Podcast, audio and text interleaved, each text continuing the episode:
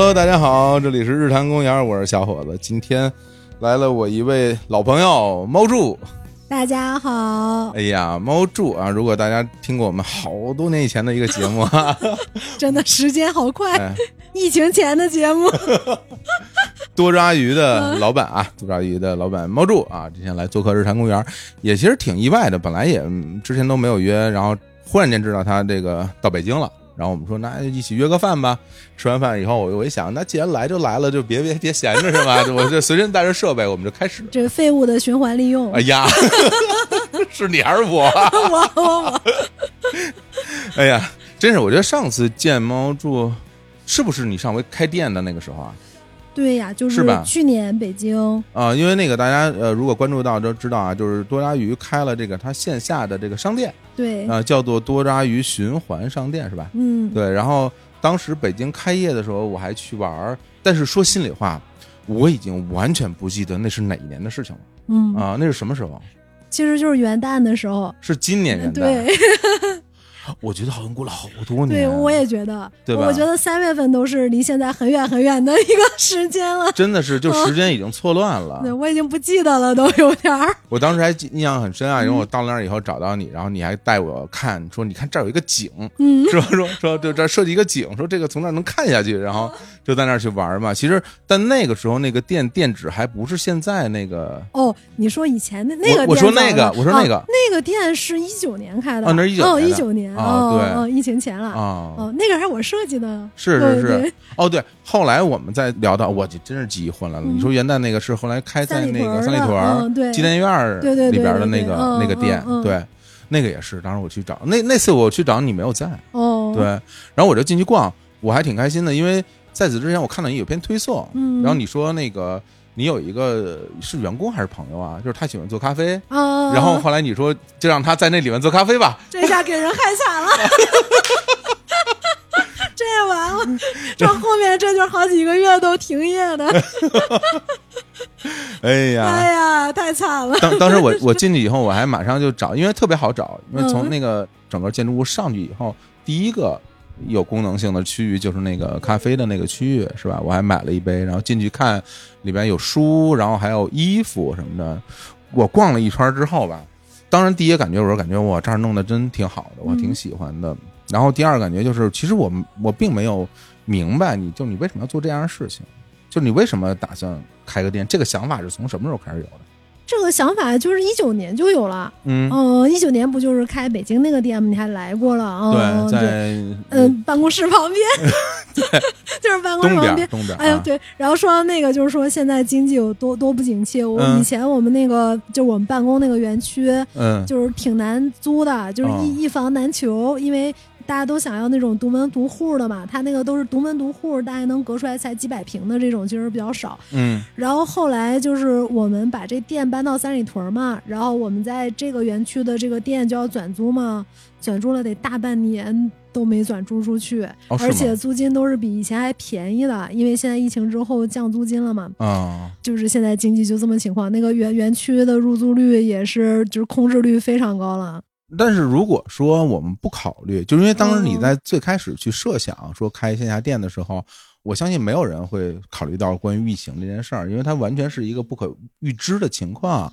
但是在那个时期呢，我就会觉得你本来你多抓鱼线上的这些嗯服务已经做得非常好了嘛，就是包包括一开始做二手书，然后后来又有一些二手的物品，我买了好多啊，我特喜欢，因为一上新，然后我就去 去买。那个百货那个项目嘛，那百货项目就是现在服装项目的前身啊。嗯对后来又做那个服装的项目嘛，当然我都觉得这些线上这些都做的挺好的，但是忽然之间开了一个线下的实体店，嗯嗯嗯，我还有点担忧的，因为我觉得在这个时代，线下这个店它的它的意义何在呢？哦。就是它为什么要干这样的事情？哦，对，那个线下店真的，它反而不是为了卖书，嗯。它跟那个百货那个项目其实本来是联动的，就是因为你百货我们线上卖，你当然你当然是买的是很好了，但是对于我们来说是很难的，因为它每个东西就一件儿，然后你要给它展示。那你就得全方位的拍照，然后写描述，但其实这些就是都没法复用。就这件儿卖掉了啊，那你的这个条目其实就是无货的状态，它也不能再去卖了，对吧？对，嗯，但你为它付出的很多这个线上化的努力，其实就等于说这个成本就是一次性的。我们当时就思考一个问题，说那其实这个东西如果放在线下，大家直接就能看见。我是不用给他做这么多展示啊、分发啊，然后照片，然后你还 get 不到这个东西为什么贵或者材质为什么好？对对对，其实你实际上去一看，嗯，然后它就是这样的。那我就想啊，以前我们做线上的原因是因为线上整体它是一个集约化的一个库存、嗯仓储，所以它这个整体的实物的成本比线下是低的。但是它的那个展示成本其实比线下高，因为线下的展示就是挂在那儿，就是没有什么不需要编程，你也不需要什么描述信息之类的，对吧？嗯。然后如果说我们去卖一个非标品，就这个东西它只有这一件儿，嗯，然后我在线上不是很能传达它的一个妙处的时候，那我现在就变成展示成本比较高了。那我线下是租金高，但是我展示成本很低，嗯，你最后就是权衡在哪个地方卖这个东西的效率更高，哦。呃，所以说最早的时候我们去做那个就在办公室旁边的店，其实就有一个百货的 corner，它是在地下一楼，对然后对，但后来我们百货那个项目整体就不做了，因为那个百货那个项目我们后来就是觉得不行，这个一下子做所有的品类，那个信息真的是没法搞，就那个数据库 呃很难弄，就是虽然大家觉得很好，但它自己的效率和增长是上不来的。哦然后在百货的这个过程当中，我们其实发现了最值得做的其实还是服装。我们当时觉得是服装难做，就是服装市场最大嘛，而且大家闲置的是最多的，但它的处理很麻烦。例如说你要洗衣服啊，你要品牌化啊什么。然后那我们做的那些就偏收藏类啊，然后这种杂货、家居，嗯、它不是就是也没有说你还要洗涤啊什么，就这些很麻烦，你就是一个检验它。然后我们卖的也大多是不插电的这种，就是它不会有说所谓哦坏了对对对对。对，然后那这个，但是这个市场规模很小。而且他最后发现，它的数据化结构还没有服装标准，因为服装你至少能得到它的品牌信息，就是这件东西你拿到手里，你知道它是什么牌子的，嗯，然后它是个什么类目，它有什么材质的，对吧？对这个大概就决定了它的价格了。那你说你那些之前做那些百货的杂货呢？其实你把它拿过来，你是没有信息的，你根本不知道它适合什么。对，然后因 因为服装它本身就已经有了这种非常详细的条目和品类，它的不标准只是在于它的款式特别多，款式多嗯，但是它的品牌服装这一层，其实它的定价区间啊，其实是更标准的。啊，那我们当时就是觉得有点儿绕了远道了，就是我们本来是想做服装，但觉得服装比较难，然后选择了做别的品类。嗯但后来发现，其实别的品类市场既没有服装大，它解决的问题也没有服装那么刚需。然后，那我们决定还是应该回来做服装。那我们再回过头来说，为什么要开那个线下店？其实就是想在店里卖非标品，然后去验证是不是这样卖的更好。那那的确是卖的挺好的。然后包括我们最早的服装，然后做了两次这个呃叫二手衣市集吧，也都是在办公室旁边的那个店。那当时为什么开在办公室旁边那么一个 鸟不拉屎的地方？对，就是那地方是你根本，他都别说你开着百度地图啊，你就开着导航，你都可能不一定找得到，嗯，就是那么一个地方。然后就是因为我们当时这个店就是为了实验如何做一家店，以及这个非标品的哦转化效率是不是高。开那个店是为了测试用，，对对，但是我去看，我可没觉得那是为测试用，你搞搞得特好 那，我我我啊那个自己设计了一下吧，对，嗯就是，所以我们当时就是在想说。与其开在人流量特别大的地方，我们还嗯得天天过去调试，就是怎么陈列啊，然后怎么去呃卖那个价格啊。你看，就像我们一开始的价格很笨的，我们是就跟一般线下店一样，把这个东西多少钱贴在那个东西上。嗯，那你在现在到我们店里去看，其实都是扫码查价，这样我就不需要有一个实体信息在那儿了，因为我们是二手的东西，我们经常会调价。嗯，那你调价，你还要到货柜上找出来这本被调价的书在哪儿，重新给它打枪，那这个成本是很高的，你你很难找出来，因为它都是每本就一本，嗯然后它在书架上也可能被顾客拿乱了，你你很难去给它定位到。然后那到现在我们又又更进化了，就是我们店里所有的那个书，大家去看后面那个条码都是有那个 RFID，就是射频，嗯，然后我那个书架是有射频感应器，所以我把这个书放在这儿，我就知道这个书是在这个架上的。明白。呃，就它就有一个整体这个进化。那这个进化的过程，如果我这个店开在一个离办公室很远的地方，那其实很不方便。啊，嗯、对对，所以我们最终是把它放在办公室旁边，开始学习如何做一家线下店。那是第一家啊。嗯，对，那是第一家。然后第二家就是我们这就自信心爆棚了。然后这个 自信心爆棚，我就说 这个服装的市集呢验证的很成功。然后服装我们就是有有注意到的用户可以发现，我们服装是先做线下后做线上的。嗯，就是嗯我线上一开始只有一个收服装的入口，我没有卖的。然后我收过来了之后，我都是在线下买。啊，那个就是去上海之后的事儿，因为我们这等于这个店验证成功了嘛，就是可以卖出去非标品。然后我们对于怎么操作一个店的系统也很有把握了。然后我们当时想说，但是我们是做二手书起家的，就是大家对我们的认知很多的还是我们有很多书的用户。嗯，那我需要有一个开店的时候的流量，就开店的时候大家要认知到，哎，多抓鱼开店了，我要去看一下。那这个流量肯定是先还是书的。对啊，嗯，他通过书慢慢注意到这儿的衣服也很好，而他才能形成联动，然后直到衣服也有自己的品牌。然后我们其实本来那个今年的计划是在上海再去开纯服装的店的。然后后来就因为这个疫情的原因就，就后来就没有行动了。明白。对，大概是这个样子。那上海这个店是比北京那个店要早是吧？对，早很多，啊，早很多。所以上海那个店已经是算安福路老店了，是吧？天哪！你说说我已经多长时间没有去过上海了？对，这上海这个，因为我我当时搬到上海，就是第一个是服装的卖家，我们判断大部分是在华东啦。嗯。再一个就是说，服装在昆山啊，就浙江或者就是它比较好找厂那边的产业链是比较完善的，嗯、所以我们服装的回收厂是整个设在昆山。嗯，哦、然后卖家又在上海，然后我们去想说，我们怎么去把服装打开市场？我也嗯觉得上海是最有这种所谓的古着或者 vintage 文化的。哎呀，嗯、呃，对，因为他们那边就是留洋归国的人多嘛，就海外的这种生活习惯会在那儿。然后我就想，以前大家不买二手服装，都是对二手服装还怀有一个偏见。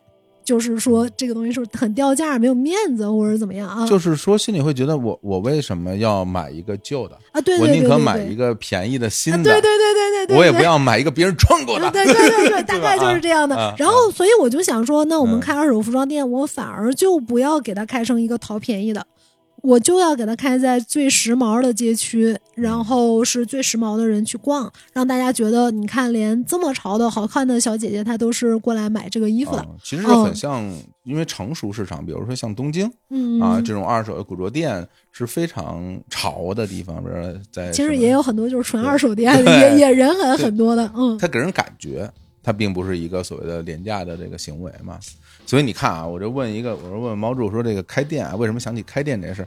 本来大家可能会想象说得到一个很很很浪漫的一个回答，就会觉得说哇，开店是是我一直以来的梦想，然后让猫柱给你夸夸夸给摆一堆数据。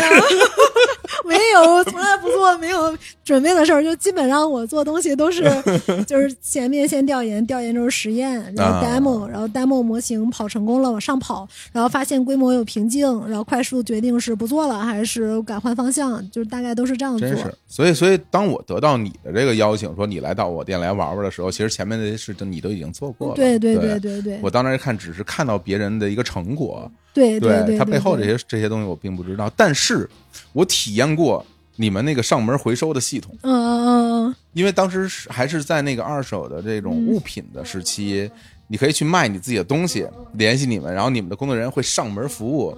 我体验过一回，然后我说我当时我说看我说看猫柱这怎么做的呢？真的是有一个看似很专业的一个。一个女同志啊，一个大大家管她小姐姐，但我不能管她叫小姐姐。一个女同志上来之后，对，然后很还戴着手套，然后到我家里来、嗯、去看我要卖的这个东西。然后之前好像是估好价了吧，还是怎么样，我忘了。就是他，你得先估几件儿，嗯、然后在现场估，就是你满足了一个金额，我就可以派人上门啊。对，嗯、然后他上门，反正查来查去查半天，最后把这个东西收走。然后我当时会会觉得哇，我说这个。就这人力成本会不会比这个东西还贵啊？就是其实那个是这样的，他嗯自己跑一个小规模是能跑通的，啊，但问题就是那个规模太难标准化了，就是你得找这么就是你培训一个这样的人，这多长时间？对啊，然后我那个数据库呢也不是很好，而且他后来我觉得做的有点没意思的一个什么事儿呢？就是呃，实际上能卖出来有意思的这种收藏啊或者非标品的人是非常非常少的。就举个例子啊，假如你收首饰。就是你希望收到一些有意思的原创啊，vintage，就是你收大部分就是施华洛世奇，哎，就是特 特无聊，特别无聊的。那就是说，假如你要开始收包，嗯然后你以为你会收到那种比较好玩的一些小包啊、牛皮包什么，最后说的大部分就是什么 Forla、啊 MK，啊，就是这种轻龙奢？对对对，就就就是说白了，就是还是市场上流动量最大的，对对对。那我就觉得，那这就不具备我上门儿去做的这个价值了。嗯那正能这么说的，就是我们后来攒了一些好卖家嘛，他们是真的就是特别爱收藏这些有有有意思的东西。那我们现在不是在做的就是那个市集嘛，嗯我干脆让你过来，你就自己卖好了然后我跟你抽个成，你还能交到你自己的朋友，这不是更好？所以就换了一个模式，再重生。了，那人家那些好东西，第一第一眼都让你拿走了，我都知道，嗯是不是？你收了好多好东西，但是那个我自己我就觉得它不能规模化，我就给砍了，我开玩笑，然后我就换一个模式再再再做了，就基本上是这样。哎，不过我真的幸好砍了，你就很难想象，你想那个模式我们是疫情前发明的，嗯，你说疫情后谁上门？哦，真的是，对，这怎么上门？这没法弄啊，那个车都不能进小区了。上门收个东西，结果跟他一块住了十四天，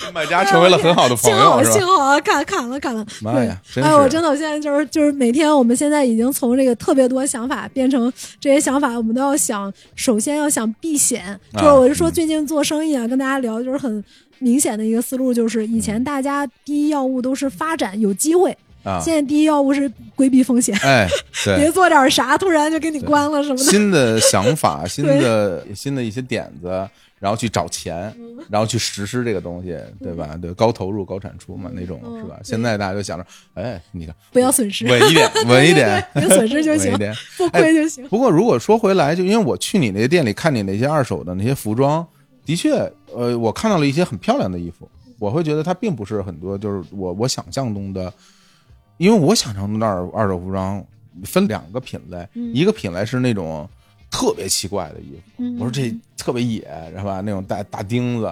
或者是特别有年代感的机车服啊什么那种，对吧？要么一种就是那种很很标准化的那些，对那些衣服，比如牛仔裤什么的、衬衫什么。但是我我看到的确有挺多品类的。那这个东西，我觉得有一个问题，因为刚刚咱们聊到了，就是它回收和清洗这件事儿，你最后怎么解决呢？这个就太好解决了，这嗯其实说实话就是比书好解决的多了。哦，哦，因为那个洗衣产业是全球性特别发达的一个产业，我们嗯直接找洗衣厂外包呀。啊、哦，就是专门的，对啊对啊针对于企业的洗衣厂。嗯，对啊，对啊，哦就是你直接，那我们就是大客户了，明天洗几千件呢，哎那不是很大？这个我真的不知道，嗯因为我们平嗯时接触的都是那种家边上那些洗衣店嘛，哦，对吧洗衣店的后台都是洗衣厂。你洗衣厂要是单独只接 C 单，那其实是没有那么挣的。他们有很多 B 啊单，他不是在自己店里那大个儿的那个机器现在很少，你去他都是只是一个收发件儿的，他都是集哦中运到郊区。谁在室内做个洗衣厂，这多少钱？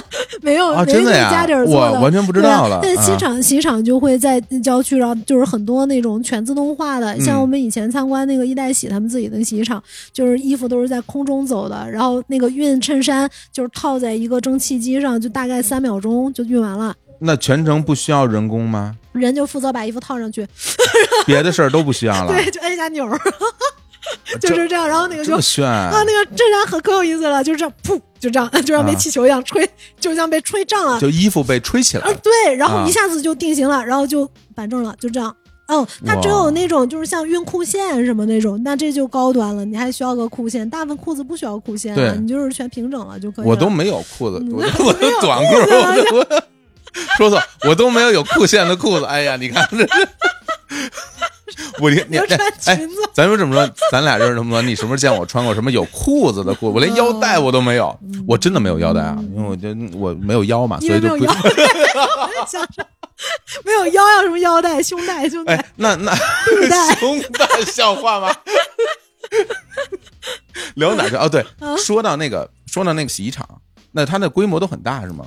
对，你就你想想吧，就有好多其实是要洗制服的，然后你看像哦美团骑手的衣服在那儿洗，哦，你想想地铁站的人的衣服在哪儿洗哦这样，啊，对，他就是接 B 单很多的，然后那种洗衣厂一般是有 C 单也有 B 单，对吧？嗯。然后像我们这所谓个就 C 单就是我，就是吧？很很不标准的，就你日常的衣服。日常啊，对，然后嗯 B 单就是说我这一全都是我的这个制服。哦。啊，对，，然后大家一起洗，那那谁制服去？你还让人带回去自己洗，这不哦能保证的，这个不行的。然后，那我们其实就是说，我们洗的是比较像个人的衣服，但是我们是一个企业，那就一起去谈一个价格嘛，就类似于像这样，这个是很发达的。但是如果说是书，书其实完全是我们自己做的生产线。啊，对嗯啊，之前不是听你讲过吗？你对对你那个清理书的设备都是你专门买的，对对对啊，然后那我们其实都是后来自己全是自己去做的硬件儿，嗯就是这样做，因为你国内没有别人做这个事儿，对，那你就没有供应商，你只能自己去设计机器自己做。然后服装我们也有自己设计的机器，但不是在洗的这个环节，嗯还有两个环节，第一个是说现在咱们疫情嘛，然后那大家对消毒很重视，我们也要保护我们工作人员。那你那个衣服来的第一下拆箱，拆箱就直接进那个消毒间，就是有一个臭氧消毒舱，然后我们直接就是哦你刚拆这一刻，我就是去消毒的。哦哦，不然我这操作人员我也不放心他去操作一个没有没有经过消毒的这个二手衣物嘛，嗯所以操作人员拿到的已经是无菌化的衣物了，它上面可能有污渍或者它没有被熨烫，但它其实是干净的，能理解这个？就是嗯你污渍叫咖啡残渣嘛，但是我消毒之后，你的残渣上是没有菌的，哪儿？啊然后或者 我找这咖啡残渣，看着我胸口说呀，举个例子，就这种对啊。然后那这个是自己做，还有另外一个不能非标展示的是说，嗯。呃，你看我之前就说过，这个服装它需要拍照嘛，对，你要展示嘛。嗯展示，对，嗯。但是你想新品的服装怎么拍？他们一个新品可能要卖几千件儿或几百件儿，那我就找摄影师嗯。好好拍。那我们一个衣服就一件儿，对那你这要找摄影师拍，你你怎么拍呢？那怎么弄啊？就是全自动的。我们也是我们的那个员工只需要把衣服放在一个屏幕上，然后那个屏幕上面会自动有预览，它就有网格，嗯，然后你就对齐网格就可以了。对完了之后，你再按一下电脑，然后它的各种细节图啊、剪裁就全都弄好了，就是全自动的拍照。哦，这是全自动拍照机呀，嗯对对对，那也是我们自己研发的，是你们研发的吗？不是买的东西？不是我们上面就是架了一个佳能相机，然后把佳能相机的那个软件和我们自己的程序连啊连通了，然后有一些这个硬件就是这样弄的哇。这听着跟最开始拍电影那帮人搞这些东西是一个思路的。哎，拍电影要搞这个自动化拍照吗？这个你真的原来那个，因为没有那个自动摄影机的时候大家就是要去和电脑去实行联动来实现它的跟拍。哦，其实是一个逻辑。哦，设计轨道对吧对对对对对对你是吧我我们那嗯个还是要，我们那个主要还是说你得直接变成一个在线图片。明白。就不需要人去给它裁图，因为哦裁图不是一个我们就是自动裁图，然后自动调色温，因为你每件衣服颜色不是不一样嘛，然后你必须得做一个自动识别什么曝光是合适的，就就这个，你不可能天天还有个人他在那盯着帮你选图片啊，啊那就是全把这些全都做自动化，你不说，我根本没有去思考过这个问题。这就是那个图片哪儿来的？对对对，真的真的真的，就是比如说，我看到，比如你线上的这些产品，嗯包括线下这些产品，有时候你扫完码之后，你得到这些信息，嗯我只会去思考说，我说这个衣服从哪儿收来的？现在听你这么讲，其实衣服你们已经不收了，是大家就是客户给你寄过来，啊，对对对吧嗯然后之后我还会去想你该如何去清洗什么的，嗯嗯然后结果现在是这样这样对对的模，式。其实它二手服装最难的是信息标准化。例如信息标准哦化，它是分两块儿，一块儿就是说我给你展示，还有一块儿就是说我卖的这个品牌的这个品类。嗯，然后它是有款式的，那不同款式我怎么能把好看的定到价格更高，嗯而不好看的我就不收或者价格哎啊更低？这个是人工来来定的吗？还是肯定前面有一定人工定的，但是人工其实都是为了去积累一个判断数据。那人工的判断数据和最终市场上的销售数据嗯和我们记录的这个衣服的所有的数据，其实最终要不就是被塞到一个叫策略的盒子里，要不就被塞到一个算法的盒子里面，然后最终输出一个我应该这件衣服它的售出率是多高。妈呀，就是大概是这个样子。高科技公司，因为因为那实际啊上为什么？前面有很多二手公司，它做一做就倒闭了？嗯，就是说白了，就是计算能力，因为你二手市场里能收到的东西，大部分其实是无价值的，但是有一些东西呢又能赚很多钱。那你怎么能在赚很多钱的，就是你把这些赚很多钱的东西从无价值的里面挑出来？你所谓的无价值，是因为他们没有一个明确的价值，对吧？不是，就是没价值，就是零价值就例如说，你现在假如再去卖那种一个人他在一零年买的那种什么 Only 啊、Vermoda 啊。嗯，这种你你觉得它能有价值吗？它其实是没价值的。呃，对哦，它这个零价值是说你处理它的成本完全都抵不过它现在卖出去的收入。是嗯，对，就它最多在市场上卖多少钱？我觉得只能卖五到十块钱。嗯，那你光这个邮费，然后为它处理啊，然后清洗啊，那你真的不如买件新的。这 这个是真的不如买件新的了。嗯但那，有一些呢，那就很有价值，就比如说保值的，像一些真皮夹克啦，哎呃，对吧？然后比如说我们现在卖的很好，像 Lululemon 其实卖的就很好什么东西啊？，Lululemon 啊，露是什么玩意儿啊？瑜伽服，你真的不知道？太土了，不知道。我哎，我刮目相看，火总，我以为你是个时髦的人。值什么 毛呀？我我就是人家玩完边踢球那帮人，哎就是什么都不知道。哎，哦哦哦哦哦，瑜伽服是吗？对呀、哦哦哦。完了完了，你这个，哎，不好意思，你很你赶紧去一下上海吧。哎多学习就得。好呀，啊，有点嗯好笑，对，然后然后就类似于像这种，你怎么？那你嗯就说牛仔裤嘛，那不同的腰围收出率都是不一样的。哦是啊呃，对啊，你想嘛，小号永远没人买啊啊！我跟你讲，裤子最嗯有意思的一点，裤子啊，就是你收到的比例哈，就是小号的会比较多。这是为什么？就是为什么呢？因为大家都会变胖，太有意思了，还真的就是啊很。少人会变瘦，就是很少人会变瘦，然后卖到自己大码的，嗯大部分人是穿不进去了，所以要 把小码的卖。那你永远是小码的卖的不是很好呀，哦，对，就是这样。的。就你反而一些大号的其实不愁卖的，天哪，真的是！你看，其实我一直以来有一个所谓的坚持呢，嗯就是我我经常会买一些我现在穿起来没有那么合身的衣服。太好笑了，觉得总有一天会穿上吗？对，而且而且我都是觉得，因为我买这件衣服，嗯所以它对我来说就是个事儿。嗯，我需要为它而做努力，直到我能穿上它的那一天。但是呢，我感觉就就没有穿上，就没有穿上。就好像那衣服就再就 真的没有穿上过了。这个带着吊牌卖给了多抓鱼。我我有一次我穿上了，就是我我也有这样的，就是我说，呃，我有一年想激励自己减肥，应该是嗯二零年还是什么时候忘了，然后我就买了一个，当时得比我中间有一段时间创业挺胖的，就比之前胖很多。对对对然后对对对，都不好。哎，你现在比那时候瘦太多了。但我现在也是中间胖的阶段，我嗯中间二一年、二零年我到了上海之后，就开始这种就走路上班，然后骑自行车走，就不不坐车，反正很快把吃的比较清淡，就是瘦了很多。然后嗯之前就下决心买了一条皮裤，你知道吗？就是就是就是你得很瘦，你才穿进去然后后来我真真的穿进去了，然后发现不太适合我，就给卖了，带着吊牌卖给多抓鱼。就卖了，卖多抓鱼了。太好笑了！我想，哎，果然这个不是瘦了就能改变风格，天哪！这太好笑了。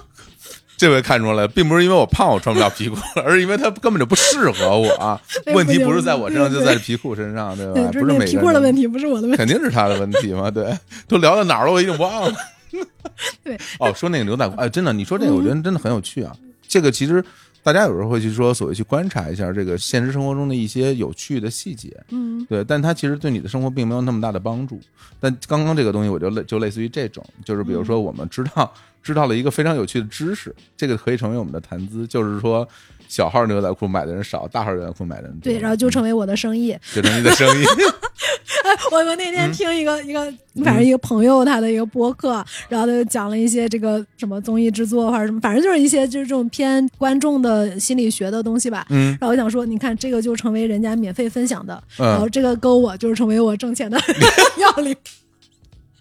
然后我心里想，我太俗了。你就不要把这个你的个人形象给大家，大家说放入脑里永远都是生意，他并不是这样的，他并不是这样的。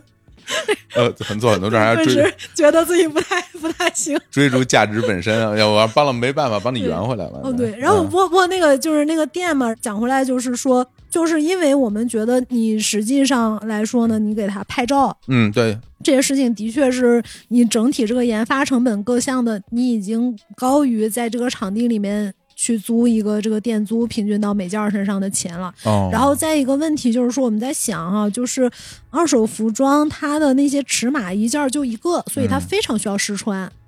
它那它不像那个新衣服，你可以选一个自己码嘛。因为因为尺码这个东西，它仅仅是一个参考，因为同样的一个尺码，它大小就会差特别多。对对对对对，那我就想说，你在线上的话，你还有退货率，来回嗯物流；那你在线下，其实你穿了就合适就买嘛，就是说很容易决策。对。我们就想说，那我们应该先在线下弄，结果就马上就疫情了，就是二零年就刚搬到上海，哦，对。然后就疫情了，对对，然后后来来就是去。再找，就是疫情终于能出门了之后，然后去嗯找房子，然后找到现在那个安福路的那个店，安福路，嗯，，对，然后开始找安福路那个店，我们就算把它租下来，我们也不是特别有把握自己的服装店能开的那么好，然后我们就嗯。在办公室楼下做了半年时间的一个服装测试的一个小慢闪店，嗯。嗯，就是很、啊很小闪，对对，啊就是一个一个很很测试风格的。嗯。就我们当时会怎么测呢？我们有的时候会卖一些高档品牌，嗯。然后去找一些渠道去找这种可能是高档品牌的受众过来买，然后有时候会卖那种没有品牌的，然后就找一些这种像保洁阿姨呀、或者什么，然后让他们也来买。然后我们就看不同的人群，它的转化是什么样子的，嗯然后来确定我们一开始做的这个品牌区间带应该是从什么牌儿收到什么牌儿，然后最后确定就是从优衣库收到 Burberry 都可以，哦对，都可以，哇都可以但是无无品牌不行，就是当时因为无品牌，我们当时不太具备这种说它没有原价数据。我要靠它的款式和公寓给它定价，我觉得这个我们当时还是做不到的。然后最近其实差不多能做到了，最近想可能开始要开始这块业务，因为中国大部分的衣服其实都是无品牌，这个跟跟很多人认知可能不一样。就是中国其实有品牌的衣服就占二十几，然后剩下都是就是你没听说过，就或者说就我说的品牌是那种就是至少在商场里真的有店，我明白，我明白，对就是有大众认知品牌概念的，对对，有这概念的，就剩下它可能有个吊牌，但它啊不叫就品牌，你查不到它的原价小伙。小伙子牌儿，对于这种是吧？也不是说没有牌儿，有，对对对但跟没有一个一对样。，它嗯没有，它既没有这个很标准化的这个制作工艺的信息啊，也没有这些原价啊，但它有的时候可能是做的很好的东西。你看，例如说很多手工的旗袍，它也没有品牌，哦，对，对对，但你这定价怎么定呢？它就是就是工艺加料，嗯，哦，那我们之前没有特别针对这个工艺加料去做定价，我们更多是就是我们这个互联网的这种简单粗暴的，就是抓品牌数据、嗯，品牌类目、面料，然后层在一起这个信息，然后是对应一个多少的原价，然后这个样子去做。然后现在就不是了，现在其实对于什么样的衣服可能会卖得更好。然后去除品牌要素，什么样的款式会卖得更好，其实都比较有这个数据的积累和洞察吧。哦，嗯，就是现在是这样。那我觉得你这数据很值钱的，嗯，我们其实就是主要就是一家做商品数据的公司，是吧？对嗯我们就是嗯，其他互联网公司很多是做用户数据的公司嘛。嗯我们就是商品数据，就是这什么样的东西好卖，然后它有什么样的残值、价值，怎么定收购、定售出，嗯、是这样的。哦还真是。其实回归到那个最初周阿姨做二手书的这个概念，也其实是你刚刚说的这个，嗯，对，它其实就是一个对于二手书所有的数据上的这么一种统计。对对对对，，就是这个是非常相通的。就我们可以说，如果我们一开始创业选择的是服装，我们肯定不能像现在做的这么快。哟，好难呢。嗯，对，那个很难。然后但是投入啊，那个对对对，然嗯后但是我们做了二手书之后，我们对这种长尾非标品的定价结构。嗯嗯，然后对于怎么理解价格，怎么理解需求供给，然后嗯两端平衡这个价格，我觉得其实理解的蛮深的。我自己觉得自己算在理解供需价格上面还比较小有心得。哎呀，所以说，这个跟其他二手平台，我觉得多抓鱼最不一样的一点，可能就是我们所有的价格都是平台来定的。哦，哦对对，然后我平台是靠自己去宏观调控。对，因为很多大家其他的呃熟悉的二手平台，很多时候它可能仅仅承载的是一个平台的功能。对对对，我这儿搭个台子，你们交易双方到我这儿来交易，是的，是的，我们对你的资金和交易进行一个安全的保证。对对对大概是这样。那所以我们其实不是我们是一个偏。就是我其实比较欣赏的是，假如你有一个经济体是能掌握市场里所有的数据的，那宏观调控其实是最优的经济体。啊就就是类似于像这样的一个想法吧，然后一直做到这儿啊。当然，现在做服装这个就比书难太多了，因为那个书两本书是一样的嘛，那服装两件衣服款式不一样，你款式一样，尺码也不一样。对，然后就是会会有更多的这这儿那这里就不是像书书有的时候可能不需要机器学习，它就是一些函数。嗯，它嗯就把一些变量组进去就行了。但服装这儿其实好多的东西，你只靠公式啊或者一些函数啊，其实已经是没办法去覆盖的了。嗯它变量太多了，那所以只能都塞到一个盒子里面，塞到一个盒子里面。算出一个结果来。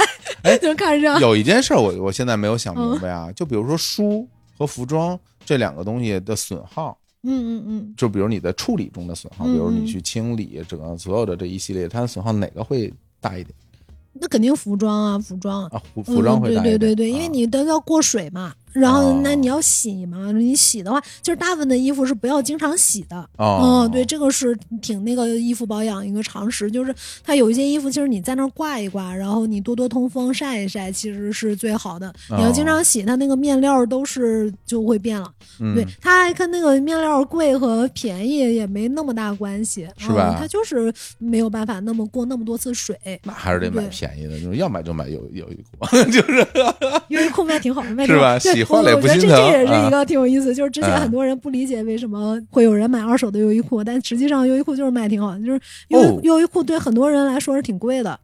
嗯，哦那这个是这样的，就就你想，他那个一件 T 恤衫现在 UT 还要七十九呢，七十九啊，对啊，那你说，其实大部分人假如买白牌儿，他就是只能买那个三十块那30种伪嗯对货的，对吧？嗯其实那30它其实优衣库的 T 恤衫至少是好看的，嗯嗯，对，白牌儿的那个你就可能不知道是什么，那可能原料也有点问题，嗯，对吧？但就是的确真的差那四十块钱。我有时候去那个收入比较低的那种城镇，人家一个月收入就三千块。对，对，那一个月他能用来买衣服的钱就是几百块，嗯，对吧？你别说买一件 T 恤占去三分之一，我预算我 我我应该是不可能的，那我还得买外套呢，对吧？他只只能买更便宜的。是对对，而且刚刚咱们俩在录音之前也聊天嘛，聊到这个话题，就是说你其实也挺关注于说给这些所谓的低收入的人群和低收入的地区，让大家能够去买到自己想买的衣服的这个这个事儿呢。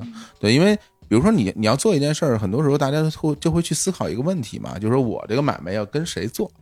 对，比如我这个产品卖给什么样的人，什么样的收入阶层或者收入群体，可能是以更准确的一个定位嘛。对，对。但是当刚刚咱俩聊的时候，你就会觉得说啊，其实你也更想让那些收入不高的人买到他们喜欢的那种好看的衣服。对，就是嗯还是真正的体面的，然后做工精良、有过嗯设计的衣服，然后你能更便宜的去买到，这个是挺挺重要的。嗯，对，然后这也是我们线上跟线下很大一个区别，哦就是嗯，我们线下其实卖的都是以设计师款式为主。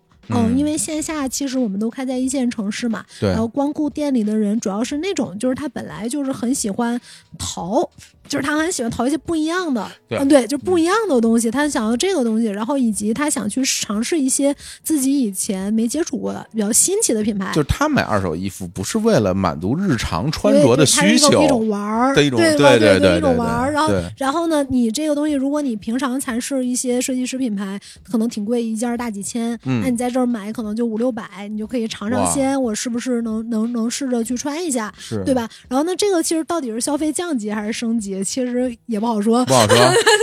对哎，反正之前我记得我我朋友圈里有有一些人嗯，有的时候会挂出来一些自己的那个二手的那个衣服。我最初时候看到的时候，我都目瞪口呆。就比如说说这件衣服后边叭叭叭一堆介绍啊，我一个字儿也看不懂，然后可能就是一件夹克，然后呃当年多少多少钱，现在什么。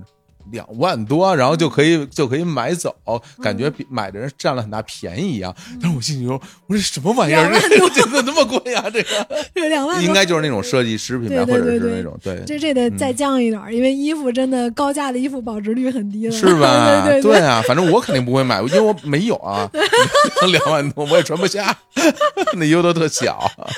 哎哎，我们我们其实有的时候我们卖的最贵的应该二手还要卖一万多呢，就是原价将近十万块的一个一个皮衣吧。对，嗯所以说这些衣服嗯就不是满足日常穿着需求对的衣服，对对吧？就是他这些人并不穷。对啊他就是嗯穿着玩儿，哎，然后我要有一个新鲜，对，然后他其实也省钱，他嗯又觉得这个很环保，也很契合他的理念。哦，哦，对，然后但是我们线上其实我们卖的很多，你发现是标品，标品，嗯，对，就是我们线上还是以这种大众品牌日常穿着为主的。嗯，那其实当时有几个考虑，第一个就是这种衣服呢，它试穿成本没那么高，对，就就是你还是比较容易能找到一个自己能穿的毛衣啊、衬衫啊，就这些的。嗯对，然后再一个就是在线上，其实我面向的是全国的消费者，不是就北京、上海两地的这个消费者。其实大家更多的一个需求还是说我能不能物美价廉。对，嗯，对，那这个很重要。其实通用的品牌，所以我们线下和线上卖的好的品牌其实差很多。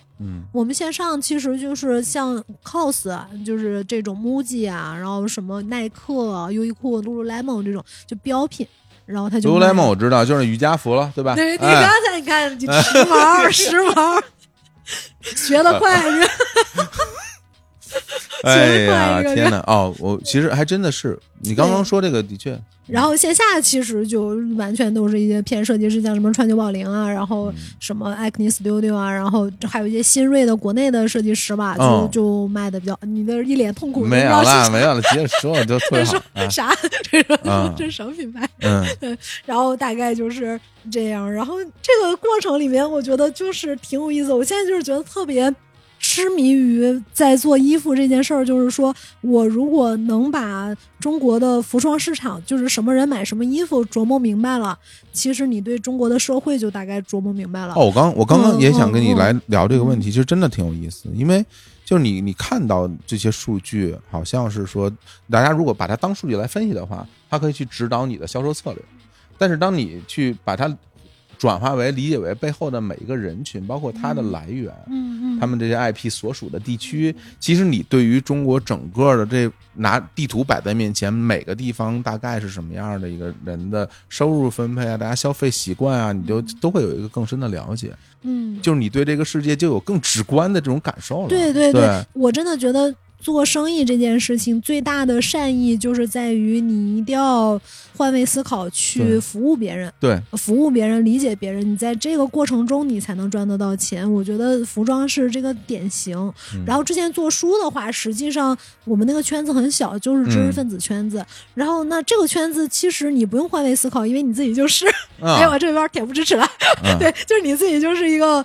读者，你就是一个就是高等教育，然后你喜欢欢看书书的人人，你没有什么换位，你就服务你自己。你觉得这个产品做的很开心，嗯这就是了，对吧？但是服装市场非常分散，所有人都要穿衣服，那它就是一个注定分散的市场。对对，这个跟书是很不一样的一件事儿。那你在这里，如果你只做你自己会穿的那一层衣服，你就是非常非常小，你没有什么太多的社会价值的。对嗯，而且我觉得就是从这个角度，能够去更多的感受这个世界，或认识到这个世界的这种真正的全面的面貌，然后。当你回过头来，又回归到你之前的所谓的这种看书的人，嗯。就所谓的就在这个圈子里边，其实我觉得大家会有不同的感觉，因为有的时候我们可能在自己的一个小世界里待的时间长了以后，你会误认为这个世界就是这样的，你会误认为这个世界可能就是这样的。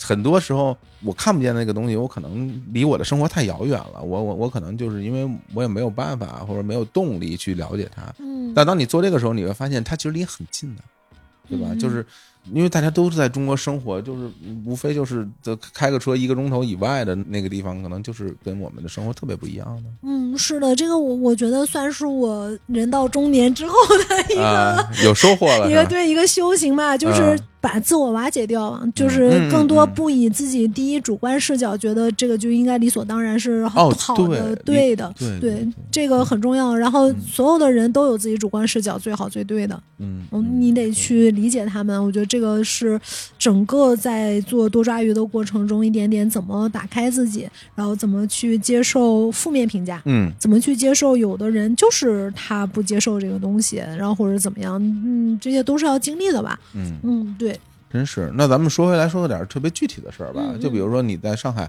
开的这个实体店，我能问吗？亏不亏钱？那个其实还是挺挣钱的，我觉得。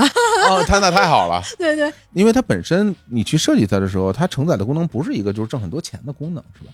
也没有，它其实还是还是要去有快速周转。例如说，我们哦店的周转率啊，应该是比大部分的零售商店要快很多的。哦就是像，就是现在疫情后了就不好说了，但嗯就是说我们开店一直到今年三月份之前，然后我们服装基本上就是一个月要转一圈。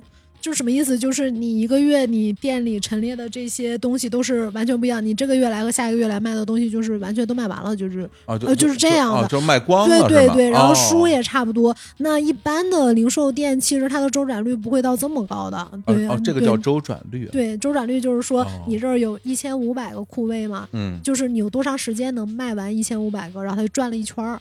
那你就周转率越高，你这库位利用率就越高嘛。明白。哦、对，假如你一个月赚两千儿，那你就是这一个月你卖了三千件儿，但你只需要一千五百个位置。哦，对，就是这个意思。那在嗯市面上像这种所谓的周转率特别高的都是什么行业啊？周转率的便利店吧便。利店 是不是？我想是不是便利店呀？那红薯卖没了，是不是再再添一个？对，就是不同行业的差异很大嘛。但是像这种，假如说你卖服装、卖书，一般不是高周转率的。哦哦，对，所以就是我们那店整体的效率是很高的。真好。然后还有就是它那个养电期，我们开始就在想说，我们第一次尝试在街上，就是我们不了解的用户群里面开一个上什么 开一？个嗯这种就是二手店，就是大家以前可能不知道什么叫循环商店。就什么就是中国就没有二手店这个概念，它就可能有慈善商店或者是古着店，但都也都非常亚文化了，就是嗯不是主流的。但你现在在一个主流大街上开了一个面积很大的一个叫循环商店，然后告诉人家你这儿卖的是二手的，那这个事儿接受度有多高，对吧？然后，但是我们当时想，因为多抓鱼以前累积的这些品牌效应嘛，呃，我们开店的时候一定会有很多人慕名而来去排队去看书的。对，哦哦，对。然后我就想，如果说我们服装能成功，就是嗯我们能成功把这些客流转化成服装，那它最成功的就是说，后面服装得有自己的客群，因为所有人都要穿衣服，但不是所有人都要看书。哦，你说这个对，哦，对，就等于说，如果我们把思维聚焦在比如说只有线上的情况之下，那你线上这些人来这儿，你这儿买服装的都是之前买书的客群，对对对。对吧？嗯他都是你你原来的这些用户，你如何让一些不看书的人，不用多少人也来买衣服，这是你的要面哦临的问题哈。然后这个就是一个很好的预判，就是哦一开始的时候，在那个店刚开业的时候，图书的销售占六成，然嗯，后服装的销售只占四成。但现在服装的销售已经基本上快要占七成了，哇哇，就是这样。然后它的那个重合度也从那个老用户的重合度非常高，变成了其实只有百分之三十的重合度，就是服装长出了自己的客群。等于就是服装那边和书那边不是一拨人了。对对，就是啊他就是有人，他就是来逛这个二手服装的。然后这哦个其实给到我们很大的信心，就是说我们可能可以未来在很尝试不同样式的这种就是纯二手服装的店，这也是可以的。然后这个梦想就被今年的疫情管控了，哎，讨厌，谁让你说这个的？就算了算了，再说吧，再说再说，哎呀，先先不弄了。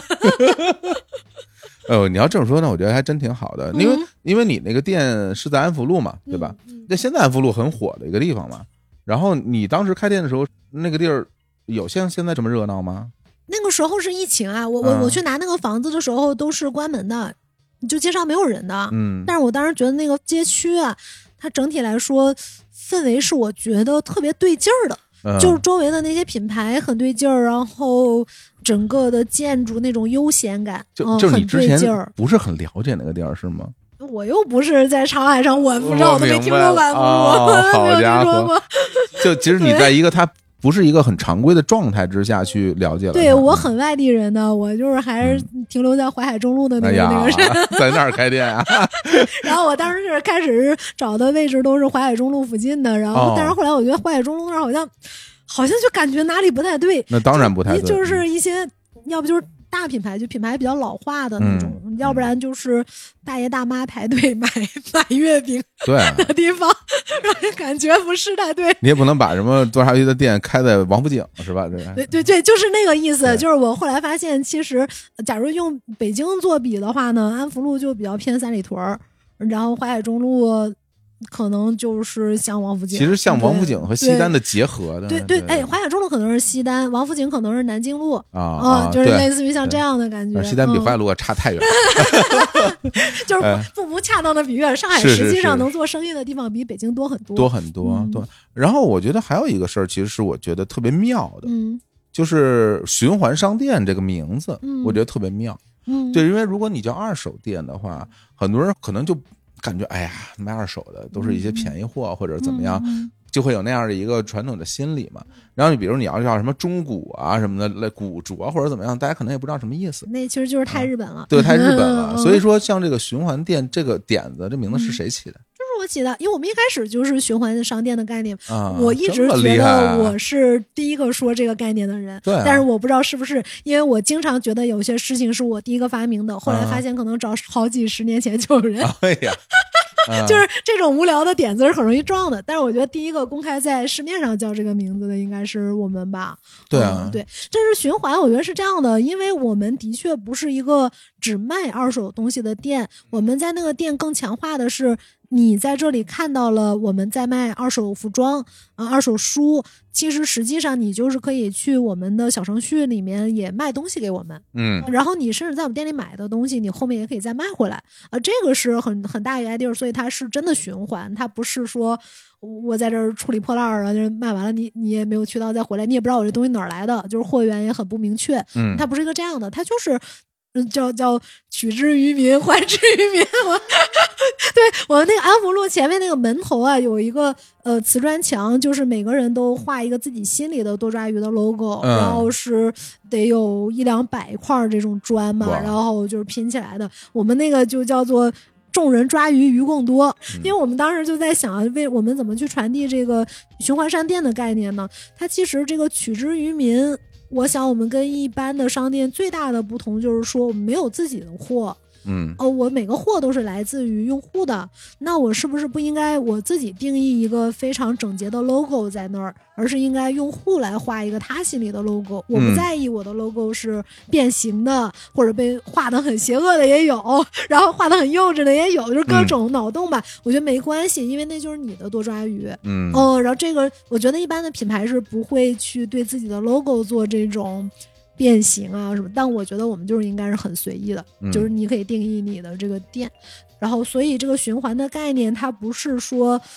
我只是一个噱头，不想叫二手。我们实际在衣服里面，我们都还是叫这，我们这是二手衣，嗯然后什么的，对，只是说你真的可以卖回来。他真的，你知道，他就是跟你一样的人，我们一起为了去提高这种利用率，然后又能省钱，又能比较环保的去穿衣服也好，读书也好，所以我们一起来喜欢这样的一种消费文化，嗯，它是一个这样的感觉，对，因为我觉得它比较好的一点，它很打动我的一点是说，就是比如说对于二手这个东西，每个人有自己不同的理解，而且可能大家在过去的很长的一段时间段里边是很坚持自己的理解的。就比如说，有人会认为二手物品它的本质是环保，嗯，然后有的人会认为二十五品它的本质是便宜。省钱，哦省钱。那我觉得这个东西其实都是对的，因为在不同的人眼里看待这个东西，它就是不一样，而且这完全是特别不一样的两种人。嗯嗯大家共同生活在这个世界上，然后你说这个环保对于我来说没有意义，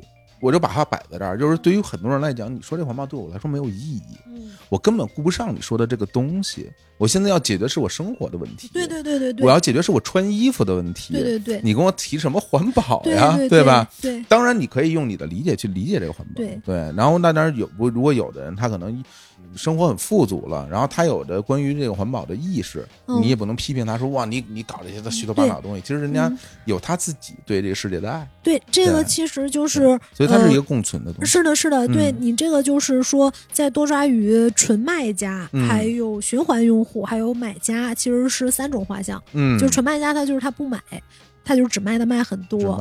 嗯、他其实一般他的第一利益诉求是方便，嗯因为多抓鱼你很方便，你不需要跟人讲价还价。太好了，对对对，就是你不需要讲价还价，这个东西很重要，就节省时间，我可以把这个东西就就就给你们，然后他觉得你会很好的处理的。嗯然后循环用户是非常认可我们这个理念，就是我们最核心的用户一群这种愿意同时接受这个东西，既能为地球带来一些好处，同时又能给你带来一些消费负担的释放的人，嗯我觉得这个是我们核心的北上两地的用户就是这个样子。嗯，嗯，然后剩下还有一些纯买家，纯买家就是你说的，别跟我说这些什么虚的，对 对吧？对吧？啊、对就是就是我我就是来这儿能淘着东西对啊，它不一定说是便宜，它有的时候是能淘着东西。我就跟你讲啊，像优衣库还有一类买家是有一些 T 恤衫图案绝版了。明白啊，对，嗯就例如说我在多抓鱼就买了一件那个，因为我是猎人的粉丝，嗯就是我喜欢福建一博，啊然后他他之前出过那个猎人的 T 恤衫，其实现在是买不到的嘛，然后哦那我就在多抓鱼上可能会买到。是那个有点发黄的那那个款吗？嗯，不是，啊是那个小杰跟奇牙他们俩的发型，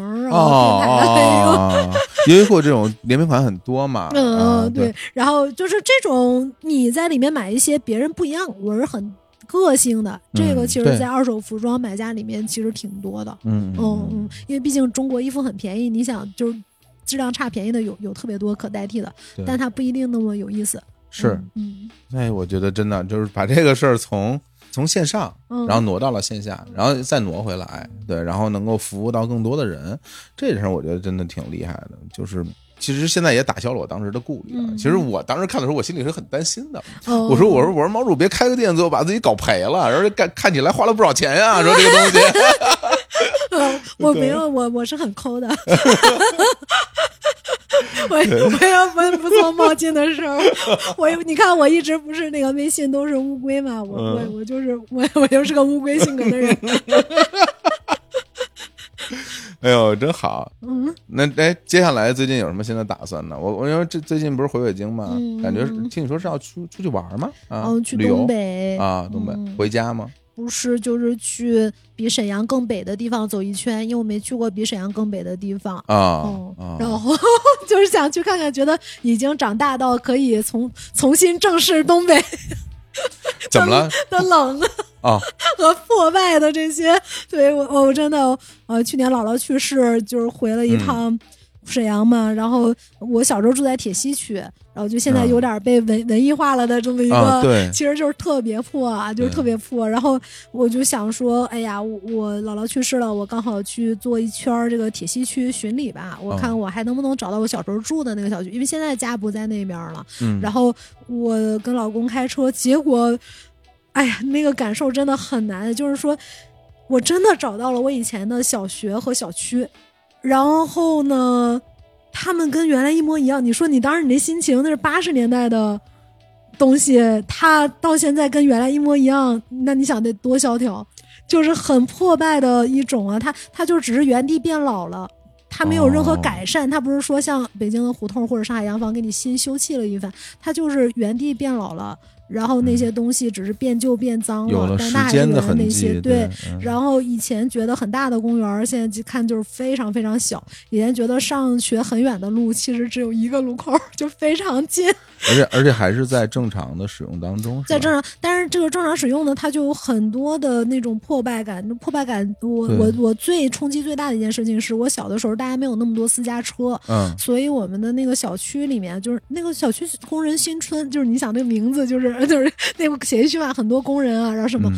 然后它那个就是中间都是树，然后各种花啊、草木，嗯。嗯，因为大家就自行车嘛，对嗯，然后现在那些都被拔了，都是停车，哦嗯，然后对对，然后要不就是一些外卖站、快递点儿，嗯，然后所以说他当时是为了那样的一个很大工厂铁西的这种，就是去嗯设计的一个大家很好的工人居住环境的地方，然后现在。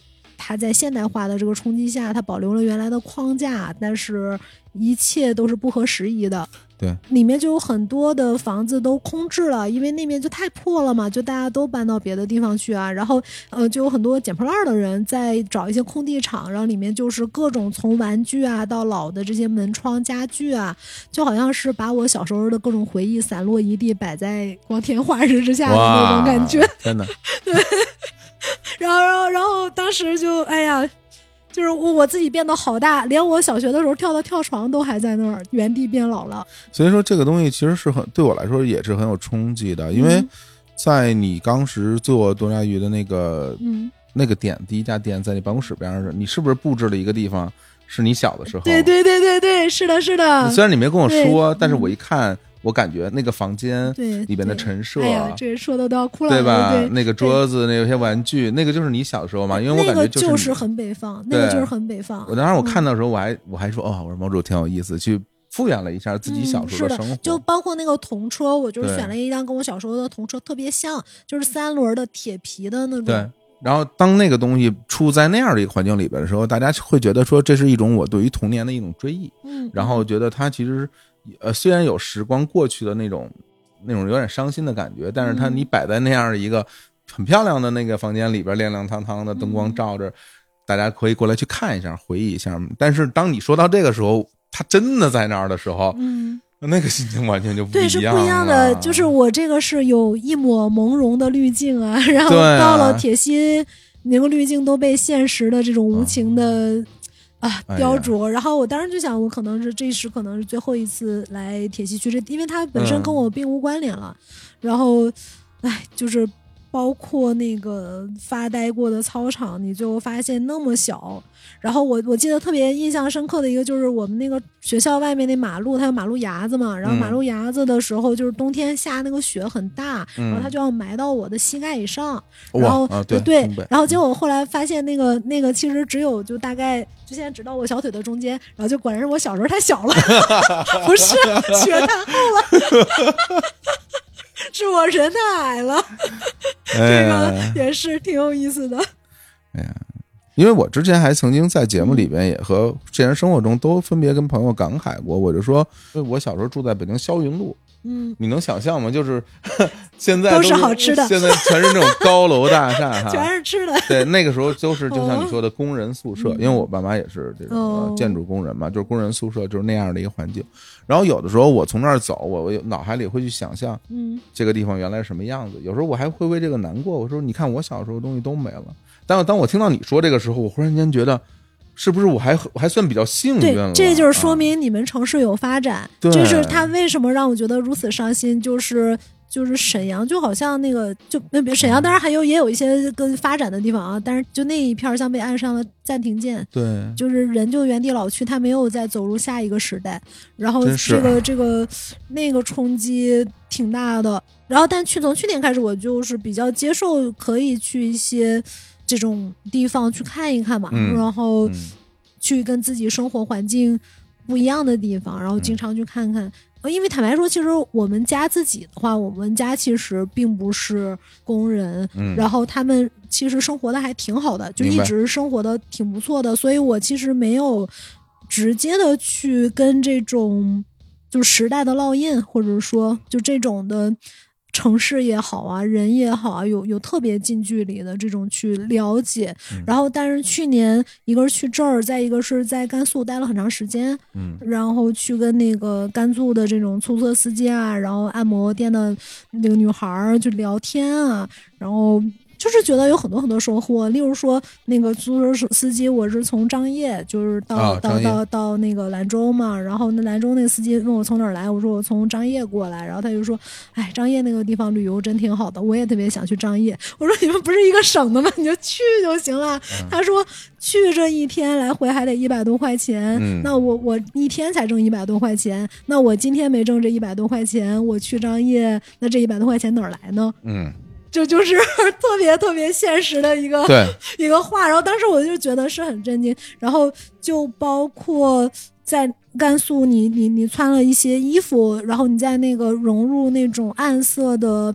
呃，一个背景当中显得多么的不合时宜。而且我记得就是说，当时印象最深刻的就是我穿了一个露趾度非常高的一个凉拖儿，嗯啊，就是脚要露在外面嘛。然后，但是我就发现经常有人会看我这个脚，当地人很多都是穿那个运动鞋。那一个后来我就发现，其实那边特别冷嘛，就是比比这边冷很多。然后再一个就是它那个街还有路，其实有的时候比较脏，你你穿那么露脚的，其实很快你脚就很脏。明白，嗯，然后像这种，就好多是你不去到当地，你其实没有办法了解那是一种什么样的，就他们的时尚，然后他们为什么选择这个衣服或者什么样的，然后例如他们都穿比较防风的衣服。这个也是当时的一个观察，然后就是在对对，然后在当地就听很多很多人的这种对话，然后例如说，呃，兰州是一个大家觉得很有情调的一个城市，就就跟大家觉得对铁西区的这种，因为一些后来东北文艺复兴的作 文学作品，对对 对，就是有一层浪漫色调，然后兰州是有一些乐队呀、然后有歌啊什么，然后我去那个按摩店里，然后就跟按摩师聊天嘛，然后他就说。我怎么就没觉得兰州很好？你们外地来的来这儿旅游都觉得这儿可有怎么样的，但我就没觉得，我就想出别的地方去。嗯，就是这种，然后觉得挺不一样。然后，然后这次回东北也是一样吧。我小的时候就想离开东北，嗯哦，因为太冷了，然后冬天暗无天日，然后一下子就可能是都不止六个月，一年对对对对多半年对的冬天，多半年你都是对棉袄棉裤，你每天穿衣服穿脱穿一个多小时，累死了，对，然后了。然后没东西吃啊，就是它不是因为你穷没有东西吃，它是就是没有东西。对土豆、胡萝卜、西红柿什么柿子椒什么？对嗯，就是就是冬天就是土豆、白菜、茄子，嗯就是地三鲜。为什么？那就是我们的蔬菜。就是我觉得有时候南方人不能理解为什么我觉得吃土豆是蔬菜，土豆不是蔬菜吗？我真的好了好了好了，对，就就是这种。但现在就觉得想回去吧，你想看看。嗯，对我觉得真的就是我也有你这种同感，你不真的出去走走，你很难发现生活本来的样子。嗯对我也是那些年工作的原因，到了好多地方去，然后你才看到。呃，其实最开始的时候你会觉得是很震惊，但后来看的多了之后，我觉得我我发生的改变就在于说我我认识到了生活真的样子是这样的，大家其实就是生活在不一样的这个地方，然后过着不一样的生活，所以从那时候开始。我会对一个词有了不一样的体会，就是所谓的烟火气。其实有时候大家可能用它来形容一些很美的市井的这种这种场面，但每次我听到烟火气这个词儿的时候，我心里都都挺难过的，因为。因为你看到的烟火气是别人特别努力生活的样子对，子，就是类似于说，就是 谁想真的待在那个就是抽油烟机，对啊，不是烟火气，不就是这个吗？你天天在那儿油烟，你愿意吗对啊？，对，哎，所以我觉得你那事儿做的特别好啊！在线上的那个衣服没，并没有说一直卖那些特别贵的，然后大家都有的选，每个地方人都能买到自己想要的衣服，这件事儿，我觉得我我甚至现在还还想做的就是嗯更便宜的，更便宜，就是更嗯便宜的。然后，例如说我在白牌商品里面，是不是能把那些真正质量好的选出来？嗯然后包括我自己是不是？因为我发现一线城市的人对他们来说，Zara、优衣库真的就是随便扔了，就是扔了。但是那个东西其实对于很多人来说是很贵的。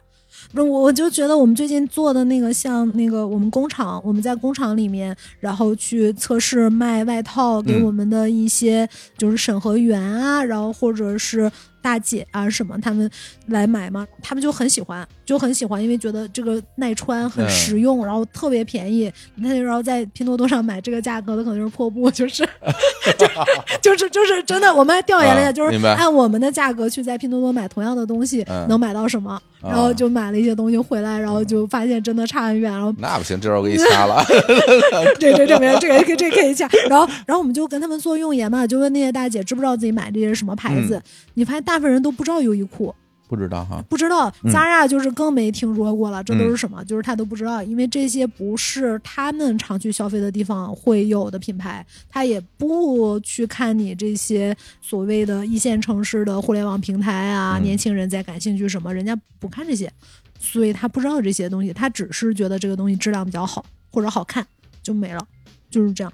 那是不是说我做这件事情真的能够去有新的社会影响力吧？我这个其实是觉得挺难办到的，但是也很挑战的一件事儿，嗯就是你可能最需要这个衣服的人，他反而是最囿于传统观念上对二手服装的这个面子的人。哦，对，所以这个事情到底我能不能做成？就是我还是始终不是希望我们的二手服装只是在留洋回来的人当中受欢迎，嗯呃因为大家已经很先进了，所以我接受了一个先进的消费理念。对，那我觉得它不应该是这样嘛，就是想去挑战一下，这个是我接下来最想做的一个事儿吧。嗯哇，这个真棒，我觉得这个挺难，这这挺就是它这真棒，很难，真是挺难。希望要是能做成了，当然非常好。非常好，我特别希望您能把这事儿做成。嗯，做完之后，然后我大声给你吆喝，我说这毛猪知道吗？把这事儿办成了，真好。很难。不过我我有时候想难，也就是怎么说，就说多抓鱼开始做书的时候，嗯，其实来骂过我们的人也很多的，就是说书已经那么便宜了，谁要买二手书？明白。啊，就是就是，但你看现在大家不会这么说，嗯所以这个过程中的确是有很多很多努力。我还记得一开始的时候，就那种不理解，就是各种人说什么我死也不会去卖书的，嗯或者是说我才不要去看二手书，多脏啊，都不知道是谁拿过的。就类似于像这种评论，是我们刚创业的时候非常非常多，因为那个时候就是没有这种。就你你觉得干净的 二手书，那现在服装其实也完全是一样的一个困境。嗯，对，但只是说书的这个用户他愿意听你讲道理，服装的用户可能你要面临的是很多人他连呃学历他都不是跟读书的用户一个水平的。嗯那他没有那么多的耐心听你讲这个道理，或者你怎么翻新啦，你怎么，你必须让他眼见为实。那就让大家眼见为实呗。我 我们就对对，我也是这么想的。我们就把它交给时间就好了。对嗯，好吧。哎呀，真好。那今天就聊这么多吧啊，咱们这个仓促之间啊，开了麦，然后仓促之间结束了。就是，但是我觉得，我希望吧，大家听到之后都会有所收获吧。嗯，那今天就聊到这儿，我们下回再见，拜拜，拜拜。拜拜。